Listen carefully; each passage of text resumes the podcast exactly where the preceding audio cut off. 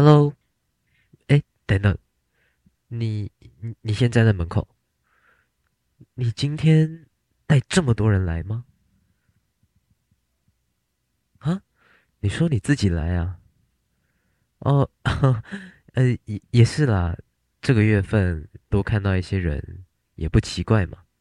来，赶快进来。好啦好啦，我真的知道你只有一个人来啦。毕竟跟在你背后的那些根本就不是人呢。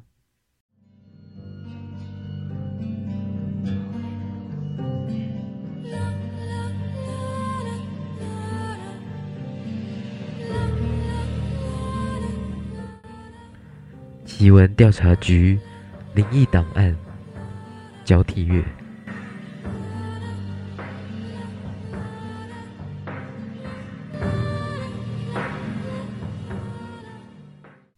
一则故事：不要拿我的东西。在炎热的夏天，如果你碰巧住在溪流旁边，你有蛮大的几率会想到河边走走。甚至下去玩玩水，而这则故事的主角一家也不例外。这天，家里的大儿子向母亲报备，说自己要去溪里玩水。为了不让母亲担心，他还特别捡了一个在溪边的废弃轮胎，还一直说着那个是他自己的救生游泳圈。他的母亲是一个很迷信的人。在农历七月尤其担心，但是看到儿子有那个轮胎，想说至少安全性应该增加了不少，所以最终还是勉为其难的放儿子去玩水。可是令他最担心的事还是发生了，早上就出门的大儿子，到了晚上十点依然没有回家，母亲报了案，警察开始了搜救。可一连搜了两天，都没有找到大儿子的身影。直到第三天，河面上飘来了一个东西，是大儿子的尸体，而他的腰间依然挂着那个他带出去的轮胎。这样的噩耗，无疑让一家都非常难过，尤其是大儿子年迈的父亲。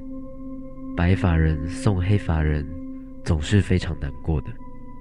于是父亲带着大儿子唯一留下的遗物，也就是那颗轮胎，划着自己的小船，在河面上一边哭一边悼念着大儿子。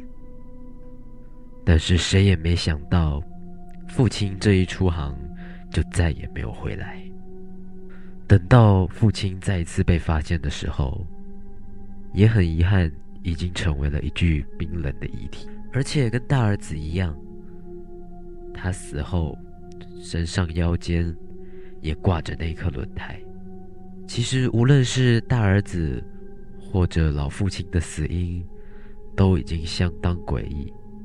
毕竟他们两个人的身上腰间都有挂着轮胎，照理来说，不那么容易溺毙才对。当看到警察再次来到自己家，母亲快要发疯，失去理智，家里的小儿子这才说出了自己前几天遭遇的奇怪现象。原来，在大哥发生事情之前，他将轮胎放在车上，而偶然间经过车库的时候，小儿子听到了大哥车上发出一些奇怪的声音。仔细听，大概听得出来，有那么一个声音对着他说：“还我。”当下其实他也只是觉得自己肯定听错了。直到大哥逝世后，那颗轮胎被送回他们家里，小儿子这时就把那颗轮胎锁在了车库里，而上锁的钥匙只有他自己拥有。父亲其实并没有。那天，小儿子因事外出，父亲就是在他离开这段期间，带着那颗轮子到河面上悼念大哥的。那父亲是怎么在没有钥匙的情况下带着那颗轮胎出门的呢？警察听闻这件事情之后，马上派人调查那颗轮胎的来历。这不查不要紧，一查让所有人毛骨悚然。那个轮胎属于那条河边的一辆废弃车的。那辆废弃车根据车牌，警察查到了车主是一对老夫妻。可是这两位车主早在多年前就一起在这条河里投河自尽了。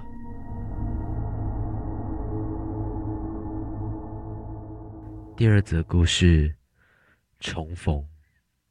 故事由第一人称叙述。那是一个令我至今难忘、发生在我前同事身上的诡异故事。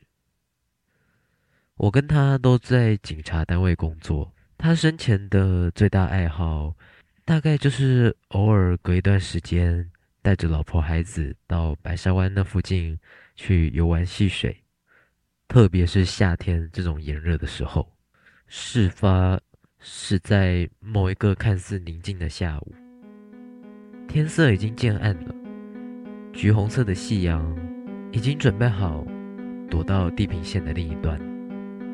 那天我没记错的话，他们一家大概中午就已经去了白沙湾，所以这个时间理论上他们也已经准备好回家休息了。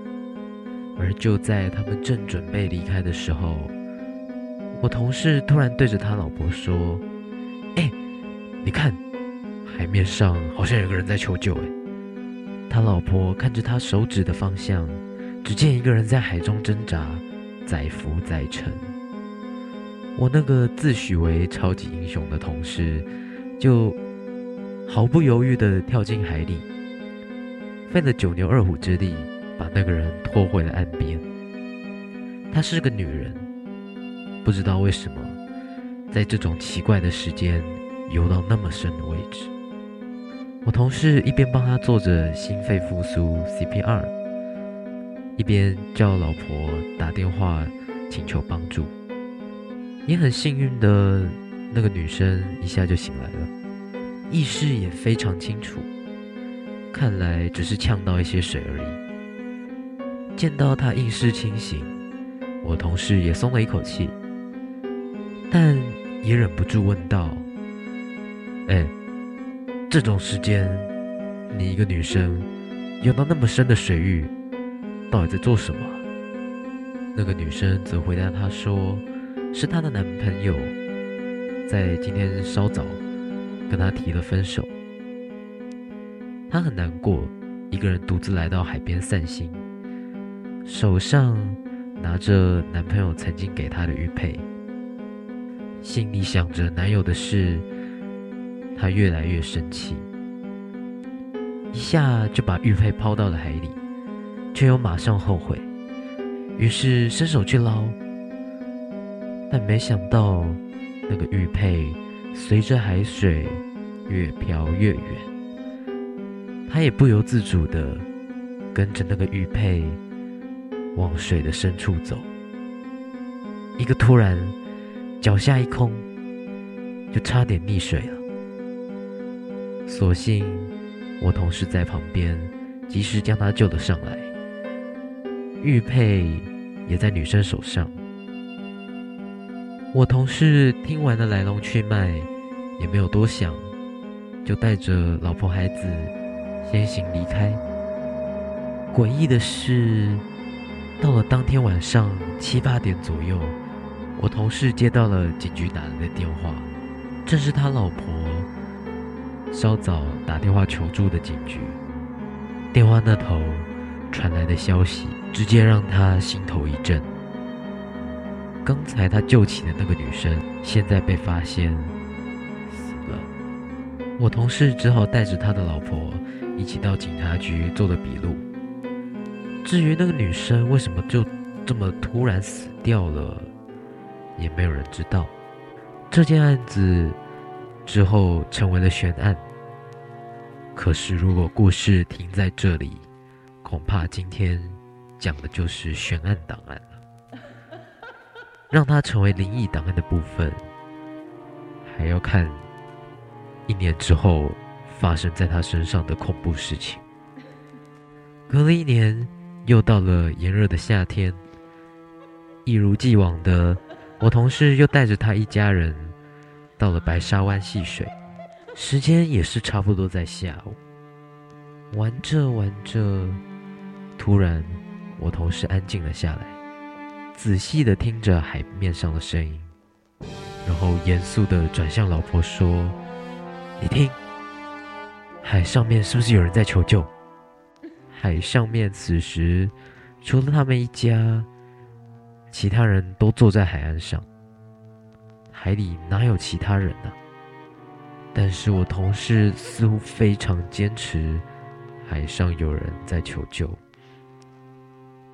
也顾不了那么多，直接朝着他指的方向游了过去。而他老婆一个人都没有看到，只好一个人焦急的在岸边等待。十分钟、三十分钟、一个小时，她的老公，也就是我同事。再也没有回来。当天晚上，搜救队就在海里面展开搜救，但很遗憾，我同事上来的时候，已经是一具冰冷的尸体了。当时我也在场，我发现他脚上挂着一个奇怪的东西，不是海草，不是垃圾。是一个有点暗沉的玉佩。后来听他老婆说，正是去年那个女生给他们看的玉佩。好了好了，听完的故事也该回家了，不然我们这里可要坐不下了。希望你听完今天的故事，还能有个好眠的夜晚。我们下次再见喽，拜拜。